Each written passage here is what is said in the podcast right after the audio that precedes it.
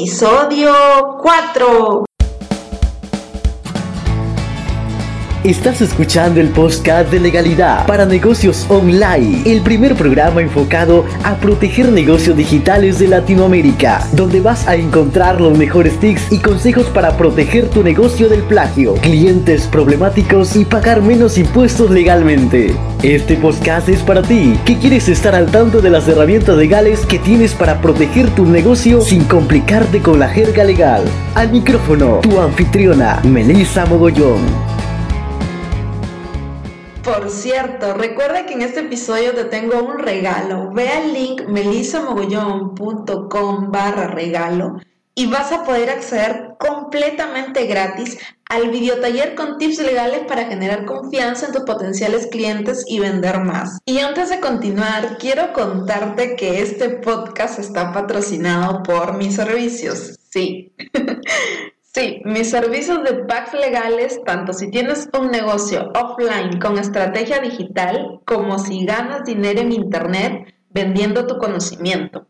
Y puedes acceder a ellos mediante el link melisamogollón.com barra servicios. Y el día de hoy estoy aquí con un nuevo episodio del podcast y básicamente hoy día he querido hablarte de esta frase. Prometo el máximo esfuerzo pero no resultados. Y en resumen, lo que quiero decirte con esta frase es que al momento de tú ofrecer tus productos, tus servicios, infoproductos de manera online, lo primero que debes de hacer es cierto análisis, digámoslo así, para evitar ciertos problemas legales después de haber ofrecido tus servicios. Y yo considero que esta frase con la cual iniciaba yo el podcast tendría que ser la primera línea de todos los disclaimers que usamos los profesionales al momento de vender nuestros servicios en Internet.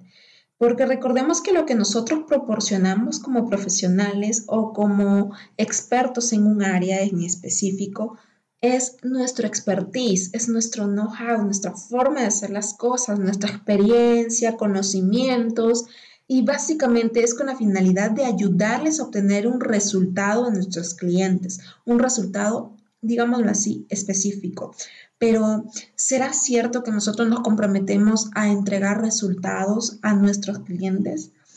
De eso vamos a hablar el día de hoy. Y valgan verdades, muchas veces por mejores profesionales que seamos, nosotros no podemos garantizar resultados a todos nuestros clientes. Y eso es algo que en primer lugar deberíamos de tener claro al momento de eh, vender nuestros servicios de manera digital pues al momento nosotros de comprometernos a realizar un servicio, lo que nosotros estamos ofreciendo es poner nuestros conocimientos a disposición de nuestro cliente, para que nuestro cliente sea el que gestione ese conocimiento que le estamos proporcionando en su negocio. ¿De acuerdo? Esto quiero dejar totalmente en claro. Nosotros nunca, nunca sea de la rama que sea, la profesión que ejerza, el conocimiento que tú desempeñes en tu negocio digital, nunca puedes ofrecer resultados a tus clientes. Te lo pongo como ejemplo, eh, cada curso, por ejemplo, sí. Por ejemplo, si tú vendes cursos de manera online, lo único que tú puedes ofrecer a tus clientes, a las personas que compren ese curso, es ofrecer todos tus mejores tips, tu, experiencia dentro de esas clases, audio clases, videoclases, PDFs o materiales descargables que les puedas ofrecer ahí a tus clientes. Sin embargo, ya queda en cada uno de tus clientes aplicar todos los conocimientos que tú les estás proporcionando en ese curso o infoproducto que vendría a ser básicamente lo mismo. Y ¿Hasta qué punto nosotros como profesionales estamos comprometidos con el éxito de nuestros profesionales? Porque muchos de repente clientes dirán, pero yo te estoy pagando para llegar del punto A al punto B.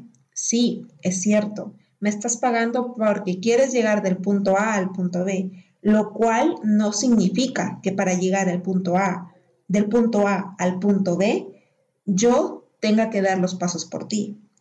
Lo único que quiere decir es que yo pongo mi máximo esfuerzo, mis conocimientos, mi experiencia, todos mis tips para que del punto A al punto B se te haga más fácil llegar. Este, una vez que tú has entendido este punto, voy a pasarte a explicar ¿qué significa exactamente un disclaimer?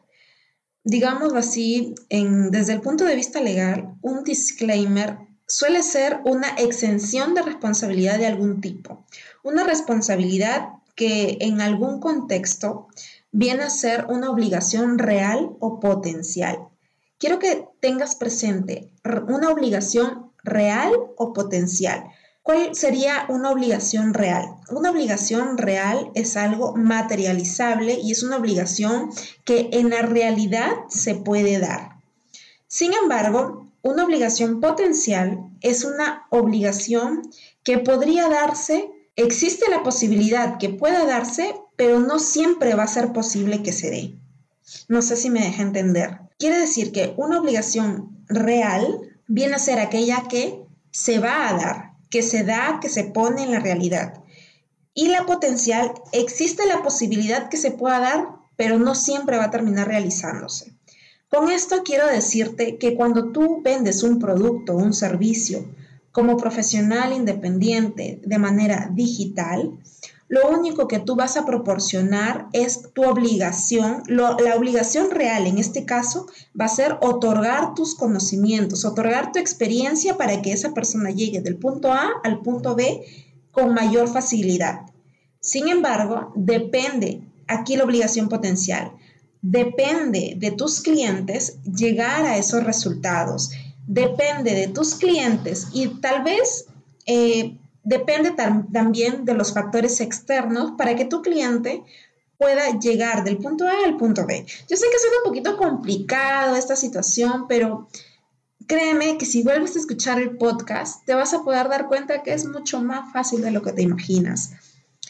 Y en resumen, ¿cómo puedo yo como profesional, crear un disclaimer que realmente quede claro para mis clientes y que me proteja frente a problemas legales. Porque recordemos que los disclaimers, y aquí te voy a dar otra definición de los disclaimers, son, digámoslo así, advertencias, avisos legales que pueden evitar a las empresas, a las personas naturales, responsabilidades jurídicas, demandas por daños y perjuicios. ¿Cómo la ves? Un buen disclaimer creado de manera oportuna, adaptado para tu negocio, puede librarte de problemas legales como indemnizaciones por daños y perjuicios. En resumidas palabras, puede ayudarte a ahorrar dinero y preocupaciones en tu negocio. Y como yo siempre digo, más vale tenerlo y no necesitarlo que necesitarlo y no tenerlo. Y llegando ya, digámoslo así, porque no quiero que este episodio sea demasiado largo, en resumidas cuentas, te quiero dar tres pasos que debes aplicar para hacer un buen disclaimer legal en tu negocio y así poder evitar las demandas por daños y perjuicios y demás problemas legales que te puedan ocasionar, digámoslo así, la mala gestión de expectativas en tus clientes. ¿De acuerdo?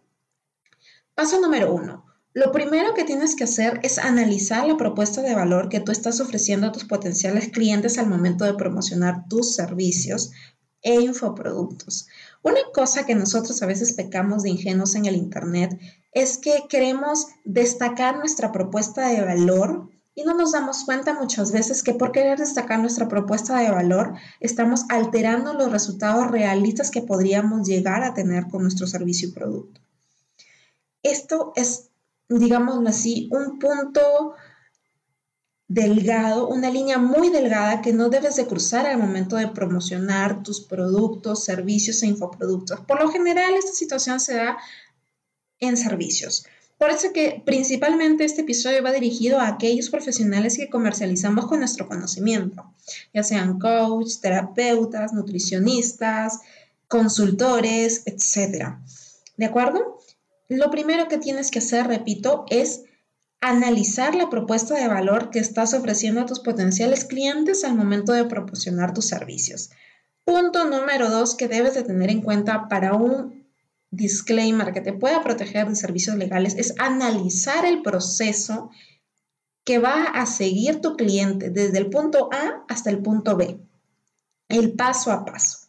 Una vez que tú analizas y desmenuzas ese paso a paso antes de crear tu disclaimer, el paso número tres que vas a tener que hacer es analizar los factores externos que van a influir en los resultados del punto A al punto B de tu cliente. Te pongo el ejemplo. Eh, imagínate que tú eres un coach nutricional.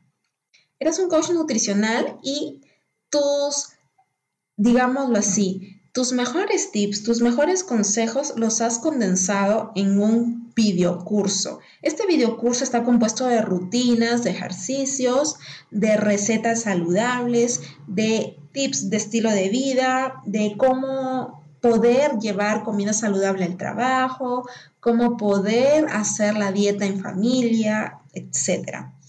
Pero digamos que tu el cliente sufre de cierta deficiencia, digamos, con la gestión de sus hormonas y por A o X motivos, por más que esa persona realice todas las pautas que tú le has explicado en tus guías, en tus videos, en tus descargables, en tus imprimibles, esa persona no va a llegar a la meta que se propuso cuando te contactó.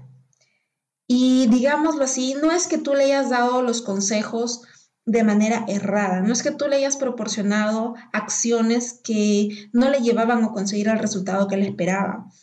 Porque esas mismas acciones, esos mismos videos, esos mismos consejos, esos mismos tips que tú le proporcionaste, los has proporcionado a 50 personas más y han obtenido mejores resultados incluso que la persona que te contactó en ese momento.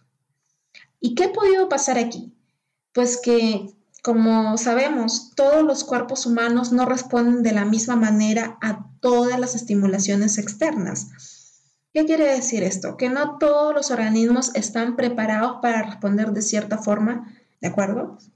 Esto va a desencadenar una cierta insatisfacción en tu cliente que por haber gestionado de una manera errada tal vez las expectativas, este cliente lo que va a tener va a ser una insatisfacción que probablemente podría ser desencadenada en una demanda. Digámoslo así, que este cliente quería, era una cliente, ¿no? Una, una chica que quería bajar de peso, qué sé yo, 25 kilos en un año para poder quedar en estado en el siguiente año, porque después de un par de años se iba a ir a Europa por actividades de su carrera. Entonces tenía solamente 12 meses para bajar de peso. Entonces, esa persona no obtuvo los resultados. Ponte en esa situación. Como no obtuvo los resultados, no pudo quedar embarazada en el tiempo que estaba pautado en su proyecto de vida, por así decirlo. No va a poder aceptar la propuesta que, que tenía de ir al extranjero. De repente va a tener que quedarse. Entonces, esa alteración en su proyecto de vida por no haber cumplido con las expectativas, podría fácilmente generarle una incomodidad a ella que podría desembocar en una demanda civil. Obviamente que yo no soy una coach experta en nutrición por algo solamente, soy abogada. Así que este ejemplo que te he dado, digámoslo así, no sé si alguien experto en la materia me está escuchando y dirá que está hablando esta abogada, no sabe lo que está diciendo. Pero no es la idea. La idea aquí que yo te quería hacer entender eh, que no siempre puedes prometer resultados, porque no todo depende de ti. Incluso los clientes haciendo todo lo que nosotros les podríamos aconsejar, los resultados tampoco dependen ni de ellos ni de ti, porque muchas veces los resultados dependen de factores externos o exógenos que no estábamos considerando inicialmente. Es por eso que para redactar un buen disclaimer debes de considerar esos tres aspectos que te estoy mencionando. Y te los repito. Punto número uno, considerar analizar tu propuesta de valor que estás ofreciendo a tus potenciales clientes al momento de promocionar tus servicios. Punto número dos, analizar el proceso que siguen tus potenciales clientes para obtener los resultados. Y punto número tres, analizar las causas y factores externos que podrían influir en los resultados de tus clientes. Una vez que ya tienes claro todo ese panorama, vas a poder redactar un disclaimer legal ajustado a la realidad de tus servicios y de tu negocio. Bien, espero que el episodio del día de hoy te sea de mucha ayuda y recuerda que y recuerda que en cuestiones legales más vale tenerlo y no necesitarlo que necesitarlo y no tenerlo. Y conmigo será hasta el próximo episodio, que por cierto voy a traer un súper invitado la próxima semana, así que estate al pendiente. Nos vemos, mejor dicho, nos escuchamos. Ah, y me olvidaba, recuerda que si necesitas ayuda para crear la estrategia legal de tu negocio online, puedes escribirme en melisamogollón.com barra servicios.